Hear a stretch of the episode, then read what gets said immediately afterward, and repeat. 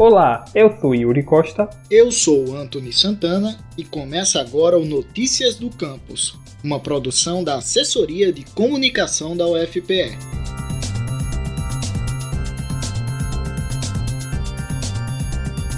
O diagnóstico de uma doença pode ser angustiante e até desesperador para muitos pacientes.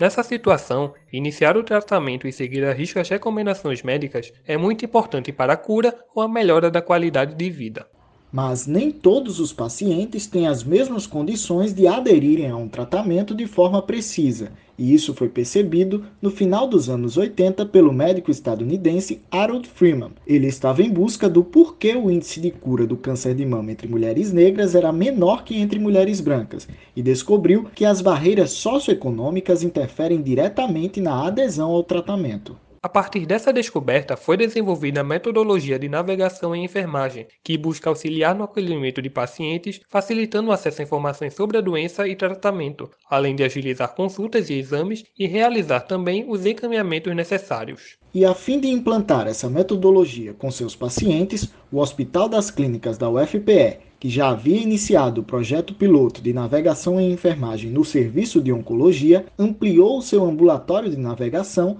para os serviços de nefrologia, cardiologia, saúde mental, neurologia e de doenças infecciosas e parasitárias. Para saber melhor sobre como o ambulatório de navegação assiste aos usuários, conversamos com o chefe da divisão de enfermagem do hospital, Francisco Amorim. O usuário se sente mais seguro no próprio trânsito dentro do serviço, seja para conseguir marcar com mais agilidade uma consulta, simplesmente porque ele não sabe onde é que fica, ele não sabe como consegue, ou seja, um encaminhamento para um outro profissional, ou a partir do momento do diagnóstico, quando ele sai do consultório médico, né, e sai com, com muitas dúvidas em relação ao seu processo de adoecimento. Então, esse profissional ele faz todo esse acolhimento, essa abordagem da, do adoecimento do paciente e explica para ele toda a trajetória, o que é que vai ser preciso para tentar que esse usuário ele tenha uma adesão ao tratamento que está sendo proposto. Ainda de acordo com Francisco, o Hospital das Clínicas pretende ainda este ano ampliar o oferecimento do serviço para mais cinco áreas assistenciais, incluindo a pediatria, com adolescentes e crianças diabéticas, cirurgia geral,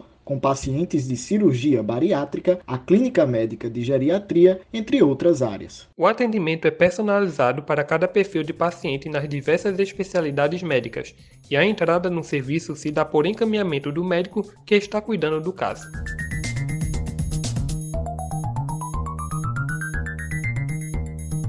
Esse foi o Notícias do Campus de hoje. Acompanhe tudo o que acontece na UFPE através do nosso site ufpe.br/agência. A gente também está no Twitter, UFPE Oficial, e no Instagram, ufpe.oficial. E não esqueça de seguir o Notícias do Campus no Facebook e Spotify.